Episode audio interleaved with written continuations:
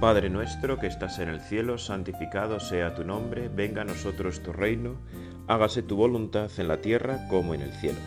Danos hoy nuestro pan de cada día, perdona nuestras ofensas, como también nosotros perdonamos a los que nos ofenden. No nos dejes caer la tentación y líbranos del mal. Amén.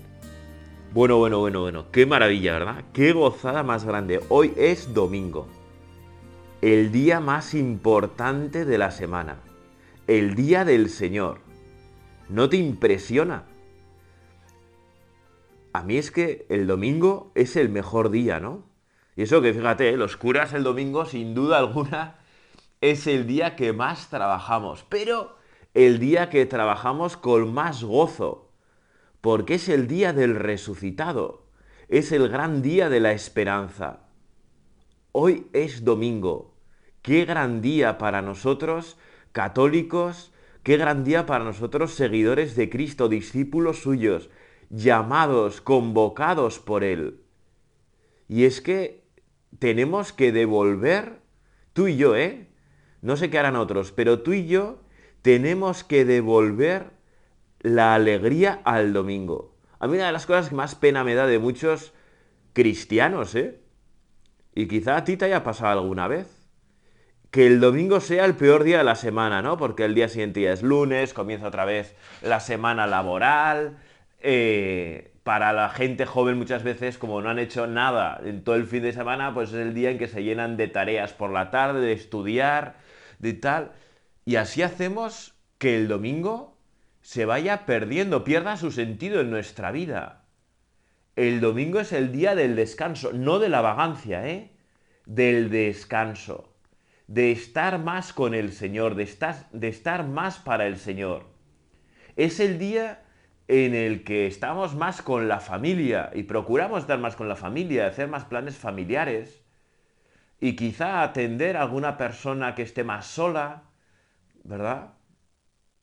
Qué gran, qué gran día el domingo, qué gran día. Es que tenemos que devolverle al domingo su sentido profundo santificar las fiestas, el tercer mandamiento, no solamente se refiere a ir a misa los domingos, eso es una parte muy grande y muy importante, sin duda alguna, muy sublime del domingo, pero no es lo único. Del domingo, santificar el domingo supone vivir el sentido profundo del domingo en nuestra vida, que sea el día del Señor, que sea el día de Cristo, realmente, ¿eh? de manera práctica, no solamente en teoría que sabemos cosas, que estamos informados. No, no, no, no, no, bien formados. Es decir, que esa información que sabemos nos dé forma a ti y a mí. Por eso, ¿verdad? Ti y yo, que somos tan cenutrios tantas veces, tan cafres, que se nos olvidan estas verdades tan grandes, qué bien nos viene pararnos un poco en el domingo y reflexionar sobre el domingo. ¿No? Pensar cómo vivimos los domingos, cómo vivo hoy el domingo. Y si quizá estás escuchando esta meditación al acabar el domingo, pues hacer un propósito firme para el próximo domingo. Y si las estés escuchando antes de que haya acabado el domingo y tienes todavía oportunidad, pues quizá puedas rectificar, ¿verdad? Y puedas hacer que el domingo todavía sea hoy el día del Señor. El día del Señor que realmente nuestro domingo esté centrado no en nosotros mismos, sino en el Señor, en ti Jesús. Ayúdanos, ayúdanos porque efectivamente pues tantas veces nos despistamos, eh, los valores del mundo nos poseen, nos, nos parece que, que, bueno, pues que es pasarse, que es demasiado, ¿no? Y tal y cual. Pero no, ¿eh? No, no, no, no, no, no. Ser fieles nunca es pasarse. Ser fieles nunca es pasarse. Convéncete, ser fieles nunca es pasarse. Y por eso, ¿verdad? Una de las formas que más nos ayudan a centrar el domingo, por supuesto, la central para un católico es la misa. Claro, porque si queremos que nuestro domingo sea para el Señor, ¿cómo vamos a vivir un domingo sin misa? Bueno, es incomprensible, ¿no? Para un bautizado, vivir un domingo sin misa es incomprensible. O al menos debiera ser incomprensible, ¿no? ¿Por qué? Pues porque ¿cómo vas a vivir el día del Señor sin el Señor? Eh, no, no, no, no entra en la cabeza. No entra en la cabeza. Y el Señor, que es verdad que está en todas partes y que en todas partes nos podemos encontrar con Él, incluso también dentro de nuestro corazón, está en algunos sitios con especial fuerza. En cada Eucaristía Jesús está realmente presente, hablando, actuando y quiere hacernos partícipes, quiere que tú y yo participemos de su acción en nosotros. Qué gran oportunidad de dejar que tú Jesús realmente seas nuestro Señor. Dirijas nuestros pasos, guíes nuestra vida. Y por eso algo muy importante dentro del domingo, pues junto a toda la celebración eucarística, son las lecturas de la misa, ¿verdad? Que quieren iluminar nuestra vida. El otro día celebrábamos la Candelaria, ¿no? esta fiesta tan hermosa, la última de la, infancia de Jesús en la, a lo largo del año, que tiene una procesión de entrada con velitas. ¿Por qué? Porque Jesús es la luz del mundo. Y yo en mis parroquias les decía, bueno, ahora que vamos a escuchar la palabra de Dios, apagamos las velitas para dejarnos iluminar por, por la palabra. Y eso es lo que tú y yo tenemos que luchar, ¿verdad? domingo a domingo, día a día, semana a semana, año a año. Que la palabra de Dios realmente tenga influencia en nosotros. Que realmente sea la luz que guíe nuestro camino. El Evangelio de según San Lucas de este domingo dice así. En aquel tiempo la gente se agolpaba en torno a Jesús para oír la palabra de Dios. Estando él de pie junto al lago de Genesaret, vio dos barcas que estaban en la orilla los pescadores que habían desembarcado estaban lavando las redes. Subiendo a una de las barcas, que era la de Simón, le pidió que la apartara un poco de tierra. Desde la barca sentado enseñaba a la gente. Cuando acabó de hablar, dijo a Simón, Rema mar adentro y echad vuestras redes para la pesca. Respondió Simón y dijo, Maestro, hemos estado bregando toda la noche y no hemos recogido nada. Pero por tu palabra echaré las redes y puestos a la obra hicieron una redada tan grande de peces que las redes comenzaban a reventarse.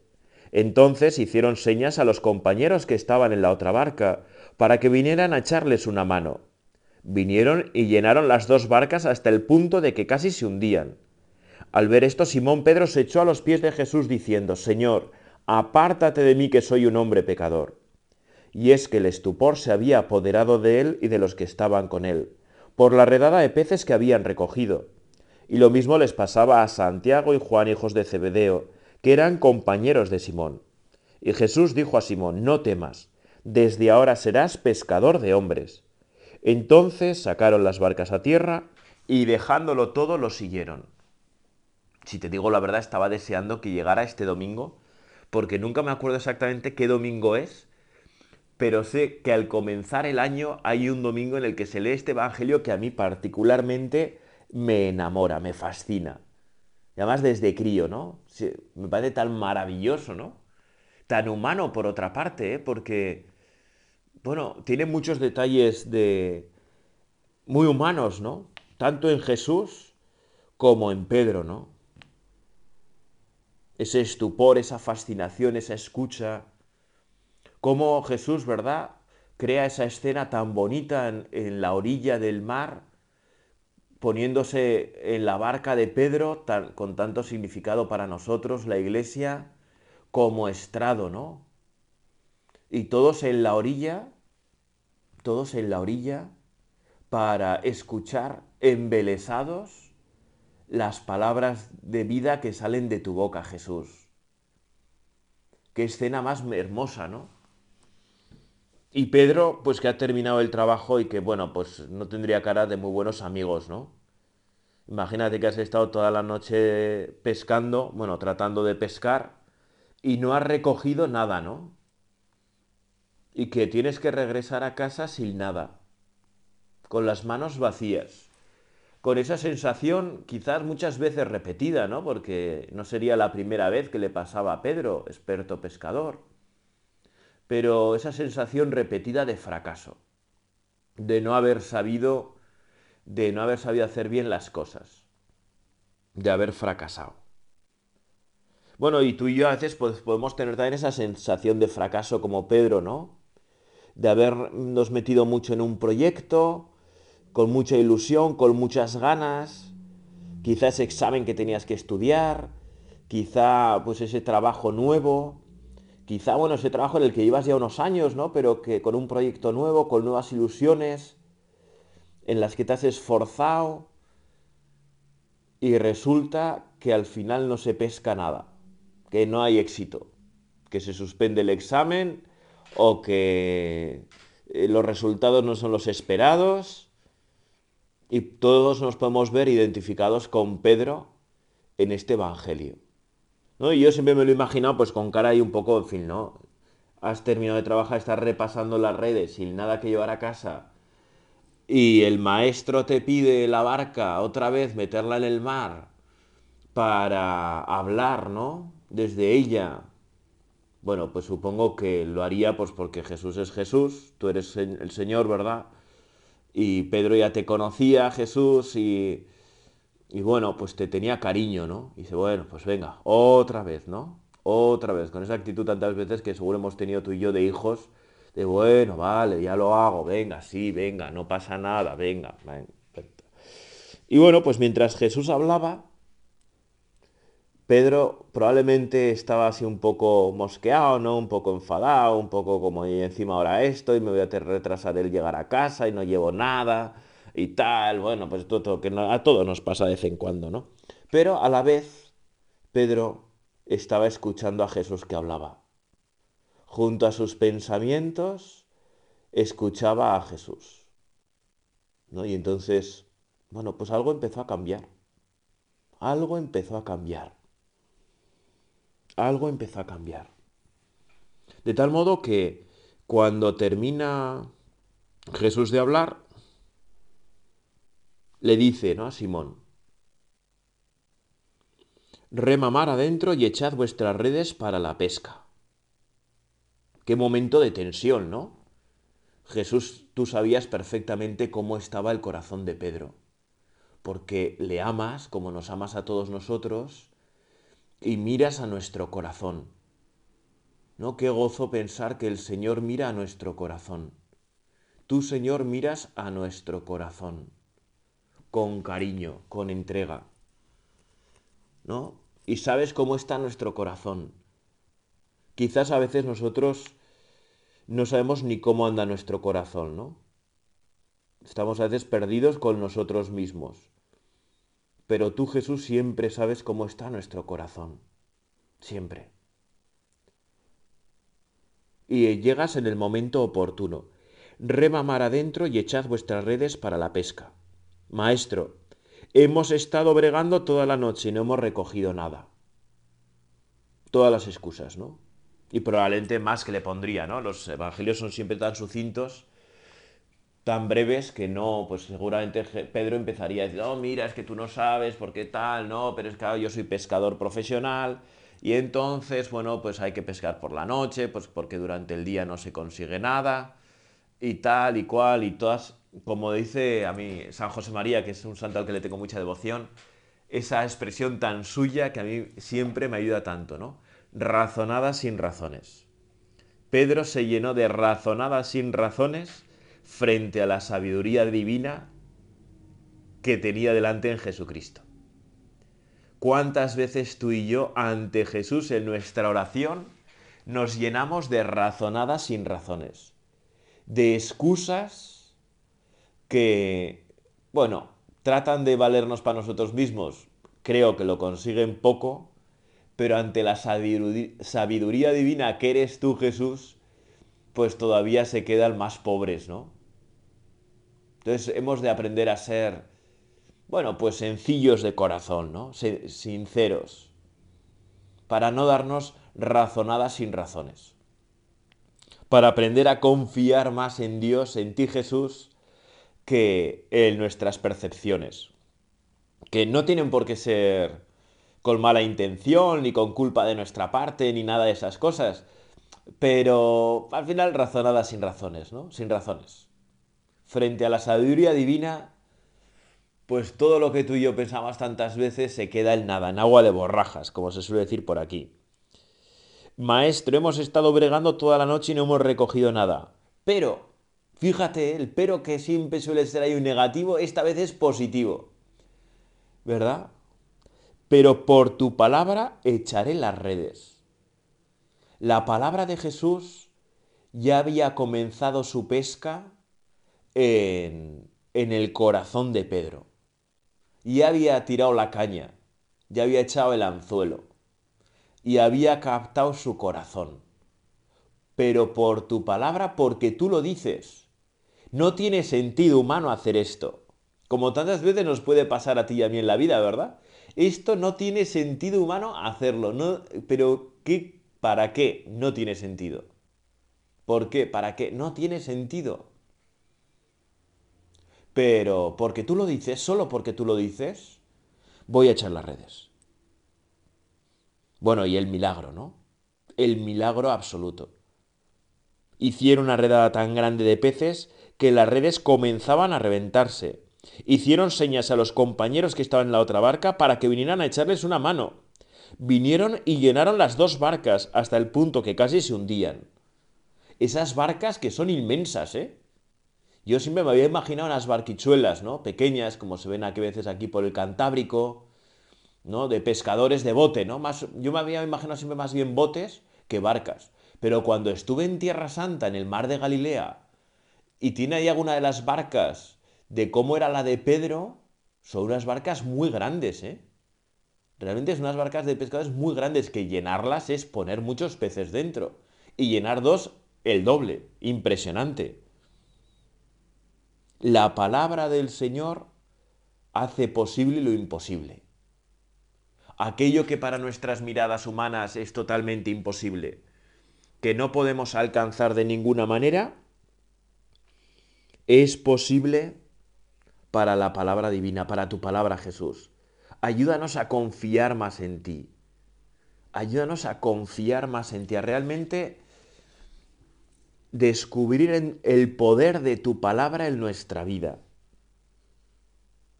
una redada tan grande de peces que las redes comenzaban a reventarse.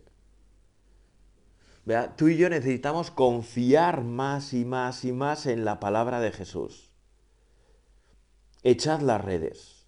Un mandato claro, sencillo. Echad vuestras redes. Ya está. Un mandato sencillo, ¿eh? Pero sin ese pero de Pedro, se me ha quedado así un poco loco la expresión, espero que hayas entendido. Sin embargo, sin ese pero de Pedro, eh, se hubiera quedado sin redada de peces. Esa valentía de Pedro, ese coraje de Pedro, hizo que se pescara algo maravilloso. ¿No será que ahora tú y yo pescamos poco porque nos fiamos poco Hoy en misa Jesús nos ha dicho, tomad y comed, tomad y bebed.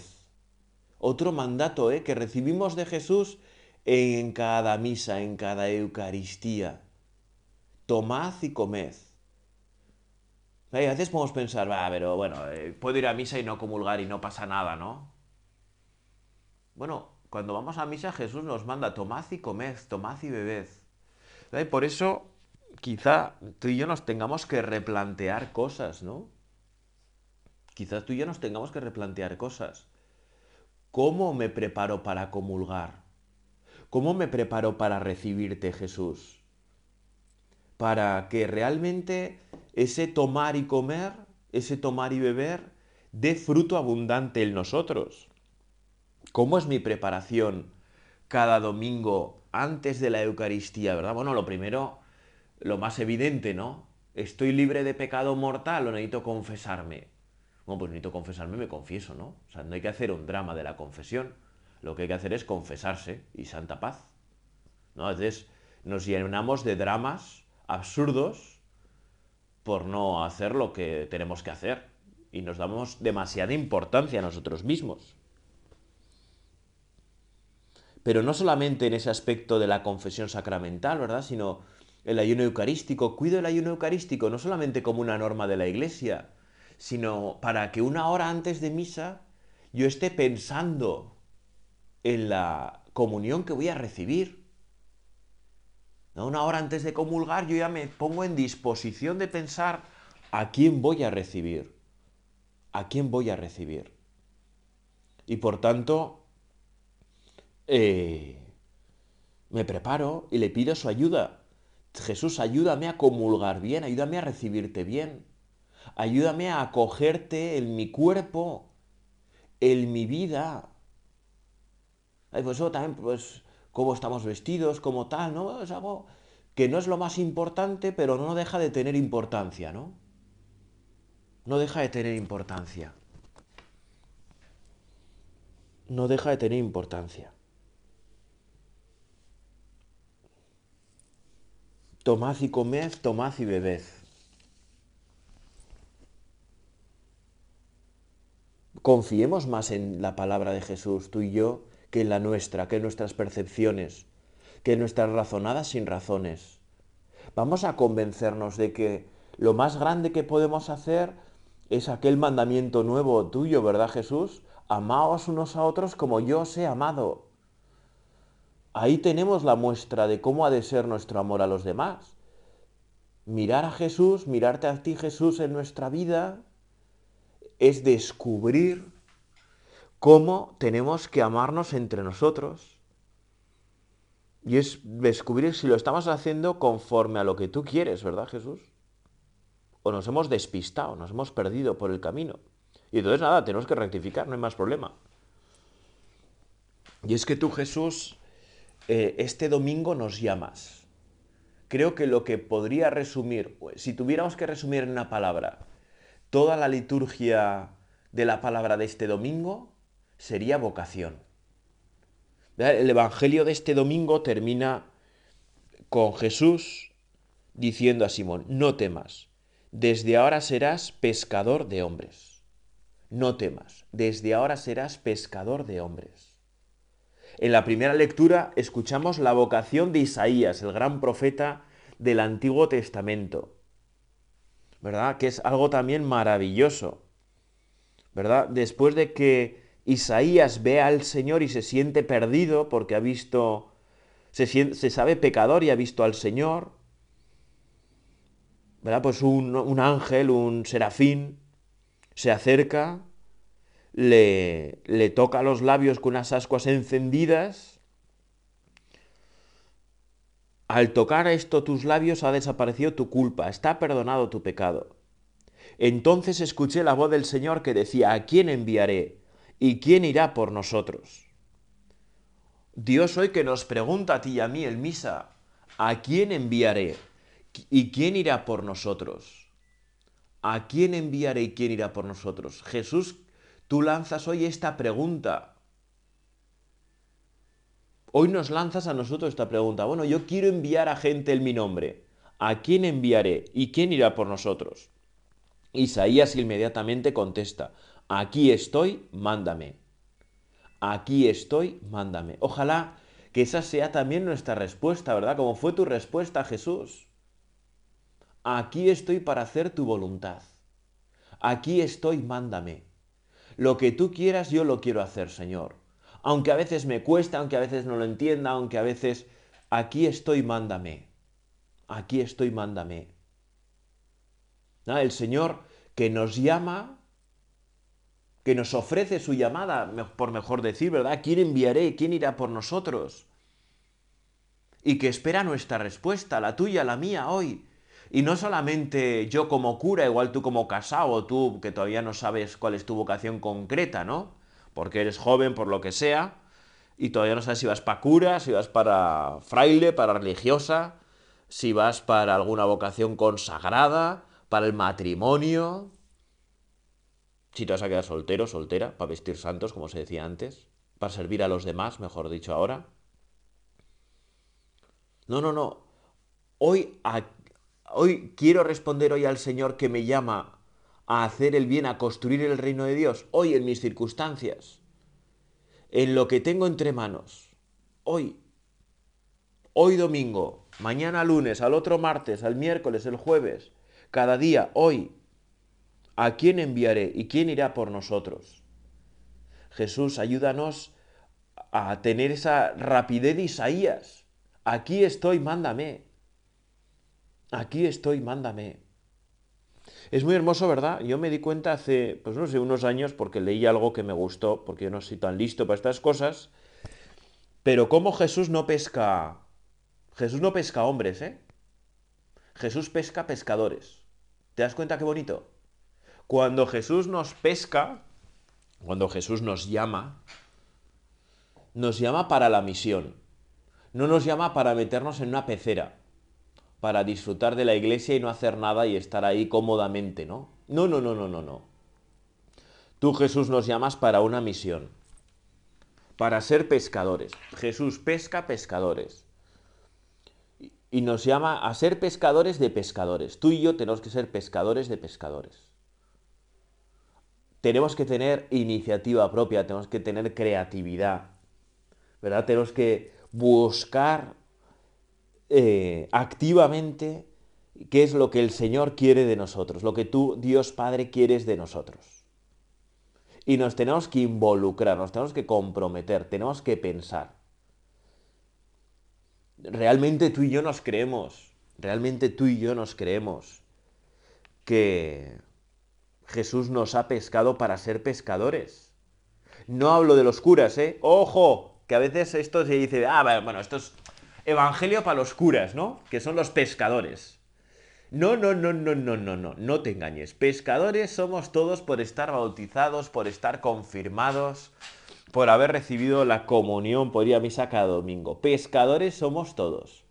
Cada uno es verdad que ese ejercicio de pescar lo, lo hacemos pues de una manera particular, por los curas como curas, los laicos como laicos y los religiosos como religiosos, pero todos somos pescadores.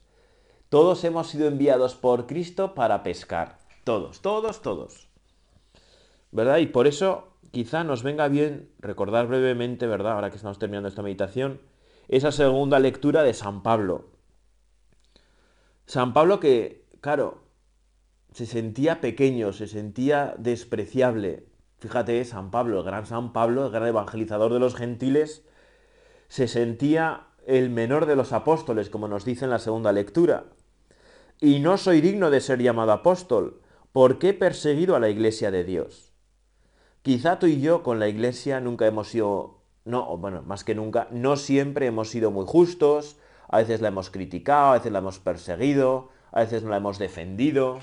Y nos podemos sentir un poco como San Pablo, ¿no? Pero bueno, ¿cómo voy a yo pescar para la iglesia si soy el peor de todos, si soy el más pequeño, si no puedo nada, si...